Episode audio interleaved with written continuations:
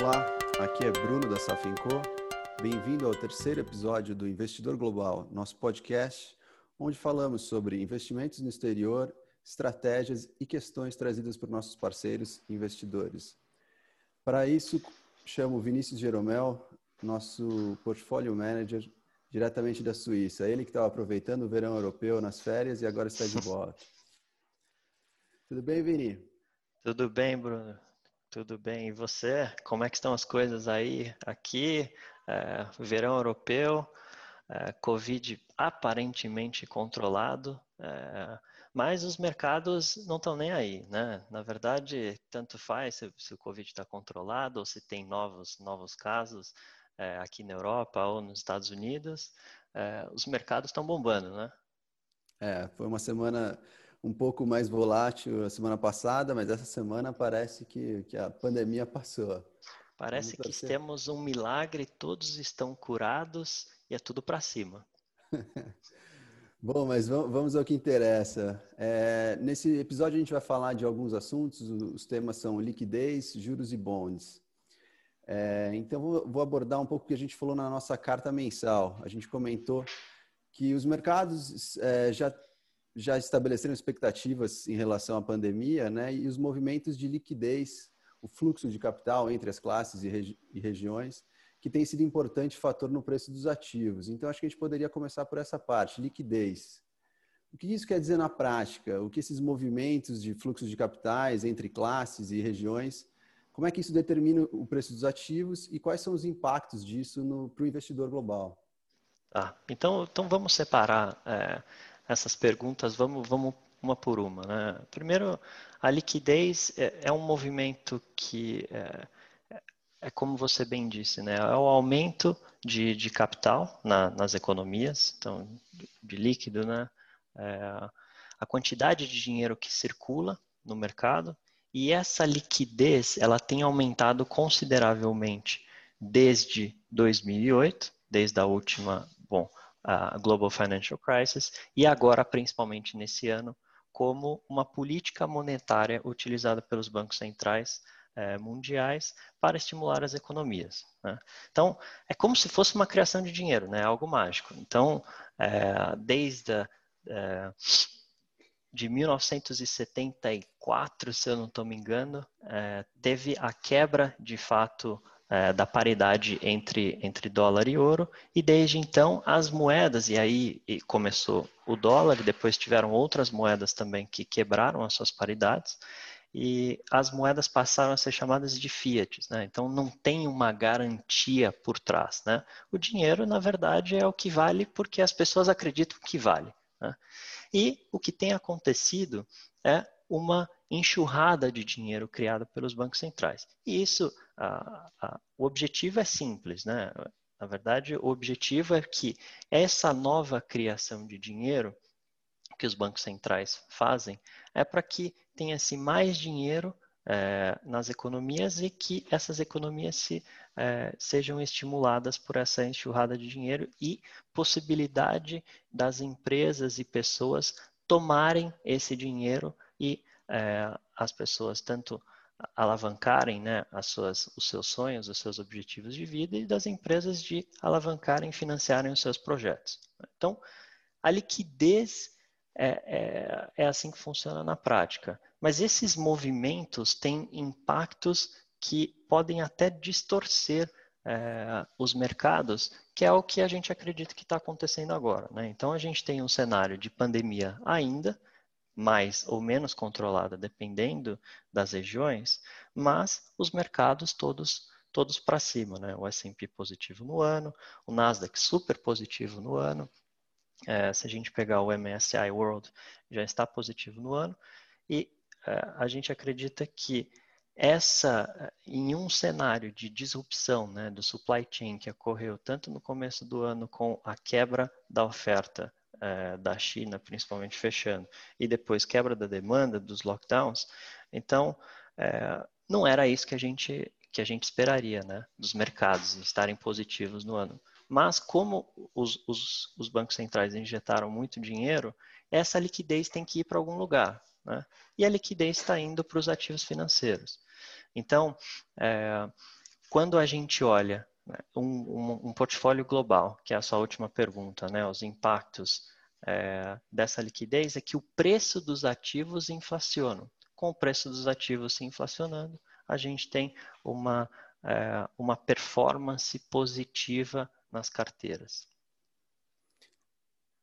Então a culpa dessa alta é graças à impressora do Powell. É, vamos, vamos dizer que dos, é, dos retornos que a gente tem esse ano, a gente tem que agradecer ao nosso Chairman uh, Jerome Powell. É o grande responsável por todos esses, esses movimentos. E, e parece ser uma tendência, né? Antigamente, uh, a gente olhava o endividamento de um país, né? Então, você tinha o balanço de um país, as suas despesas, as suas arrecadações e, e os déficits financiados por dívida, mas não numa proporção que é hoje. Né? Hoje, aparentemente, tem até a, aquela nova teoria é, a moderna teoria monetária de que o déficit fiscal pode ser simplesmente financiado por criação de novo dinheiro, né? desde que as pessoas acreditem, voltando ao que a gente fala, acreditem no valor desse dinheiro. Quando isso acabar, é, de fato tem uma inflação é, acelerada, porque as pessoas vão querer trocar é, esse, esse ativo, que é o, o dólar, por exemplo, ou o euro, por algum ativo que tenha, por exemplo, uma oferta limitada uh, no mundo, como por exemplo o ouro. Né? Bom, então vamos para o nosso segundo tema, que é juros. É, além do processo de transformação digital que a pandemia trouxe, ela também acelerou a tendência de quedas de juros no mundo. E olhando para daqui 12, 24 meses, qual o impacto que isso pode ter para os mercados? É, como que isso poderá definir a alocação para os investidores no exterior? Essa, essa tendência de queda de juros, ela acontece é, já faz décadas. Né? Então, até nos parece longe para a gente, né? Mas nos Estados Unidos tiveram juros é, cerca de, de, de, dois dígitos é, duas décadas para trás, né? Que parece muito longe da gente. Mas também nos Estados Unidos tiveram juros de dois dígitos, na Europa tiveram juros de dois dígitos, e esses juros foram abaixando como uma política monetária utilizada também pelos bancos centrais mundiais, né? a política monetária expansionista, que tem o mesmo conceito da injeção de liquidez. Né? Você abaixa as taxas de juros e estimula o crédito.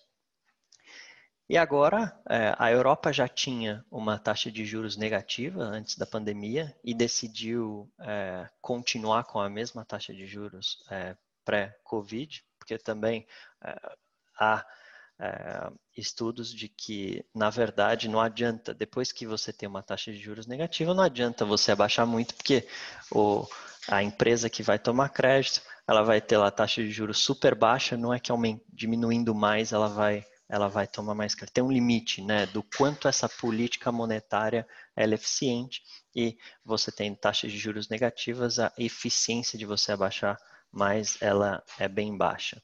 Então, é, a taxa de juros do, do, da Europa continuou é, em menos 0,50%, tá? e não se alterou. Agora, a taxa de juros americana ela baixou. Antes era 2,25% ao ano e agora ela baixou para. É, na verdade, é uma banda, né? Agora ela baixou para de 0 a 0,25% ao ano. Então, aqui não tem mais espaço, né? Dificilmente é, o, o, Fed vai abaixar mais do que isso. E se a gente olhar para daqui 12, 24 meses, né, a tendência é que os juros continuem no mesmo patamar.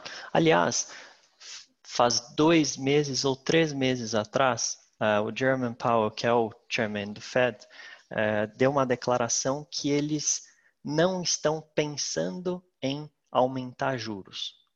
E ele ainda vai além. Ele diz: não estamos pensando em pensar em aumentar juros.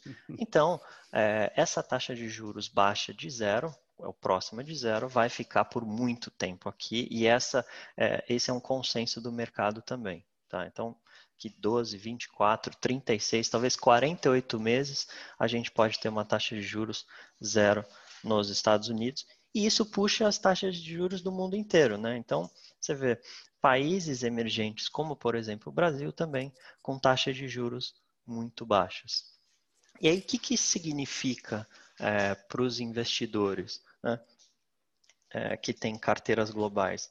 Bom, na parte de, de, de equities, é, o desconto, você faz o valuation das empresas, existem várias modalidades, né? Acho que esse foi um tema que a gente discutiu no episódio anterior também, mas o desconto dos, dos cash flows, das receitas das empresas, né, ela é feita pela a taxa de juros de livre de risco. Vamos, vamos dizer que é, uma taxa de juros é, do país mais alguns spreads que são embutidos. Né? Esse que geralmente é, é um método de cálculo utilizado para você dar o valuation. Qual é o preço de uma ação? Com as taxas de juros baixas. Então, o preço desses ativos, eles sobem. Isso na parte de ações. Na parte de renda fixa, o conceito é parecido também. Quando você compra uma dívida, pode ser uma dívida soberana, uma dívida do governo ou uma dívida corporativa, que são chamados bonds é, aqui fora, é também um cálculo onde você faz o desconto é, dos juros que serão pagos posteriormente, mais o principal, e você ajusta e tem o seu preço, né? o, o valor, é, o valor de mercado é, desses títulos. Então, com uma taxa de juros menor, também esses títulos se valorizam. Né? Agora, esse por um lado é positivo, por outro lado, é, você tem que taxas de juros baixas estimulam de fato as empresas, é, até os países, a, a tomar mais dívida, mas você aumenta o endividamento dessas empresas desses países.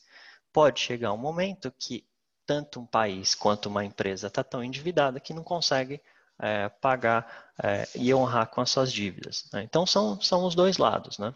Bom, nesse cenário com liquidez alta e juros baixos, vamos entrar no, no outro tema, bonds. É, a gente falou sobre ações e o impacto que essa liquidez tem no valuation dos ativos, mas hoje a nossa principal alocação no portfólio balanceado são bonds. É, e um mundo com essas taxas de, de, juros em queda livre, por que, que a gente está tão positivo em renda fixa? É, quais podem ser os impactos dessa tendência de juros baixos nessa classe específica?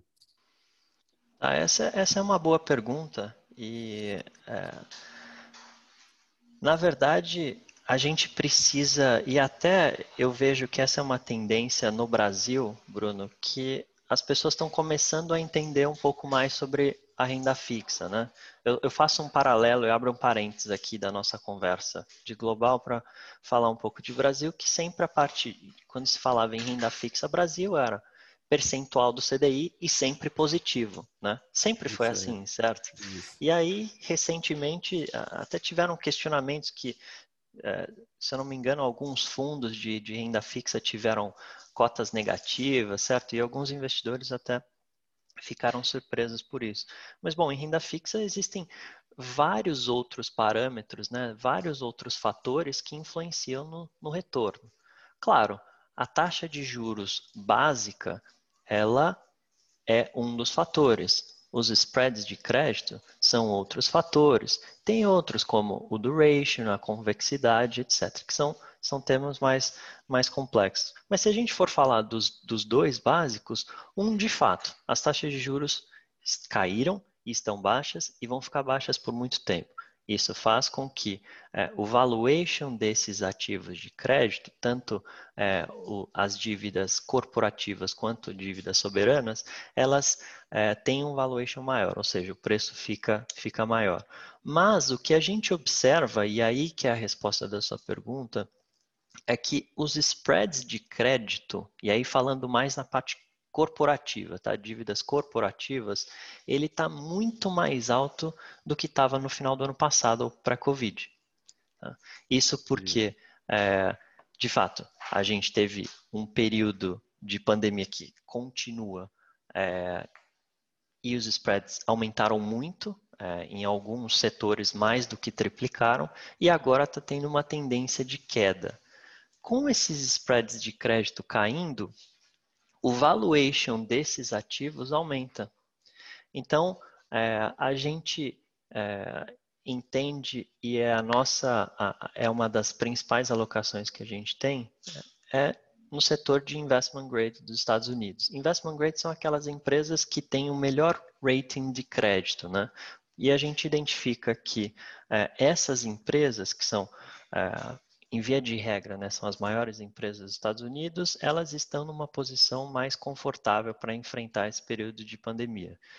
Então, o cálculo que a gente faz aqui é: as empresas estão saudáveis para passar por esse período com, é, com diminuição de receita, diminuição de lucro? Elas estão saudáveis com um aumento de endividamento é, para financiar as suas operações não vai impactar significativamente a geração de caixa? Quando a gente faz do setor inteiro, isso é de uma análise bottom-up, uma análise top-down é o, o risco de default desse setor, ele, ele é menor do que está sendo precificado? Então, são essas análises que a gente faz, e aí por isso a, nossa preferência por investment grade na parte de, de renda fixa. Né? Então, a gente é, investindo, considerando que vai ter uma contração dos spreads de crédito e em um setor que tem, é, numa, numa parte né, é, de investment grade, que tem as empresas que estão numa posição é, mais favorável para enfrentar essa, essa pandemia. Legal, Vini. Obrigado pelas explicações. Espero que tenha ficado claro para os nossos parceiros e investidores. E espero poder contar com vocês no próximo episódio. Um abraço. Legal, Bruno. Obrigado a você e até a próxima.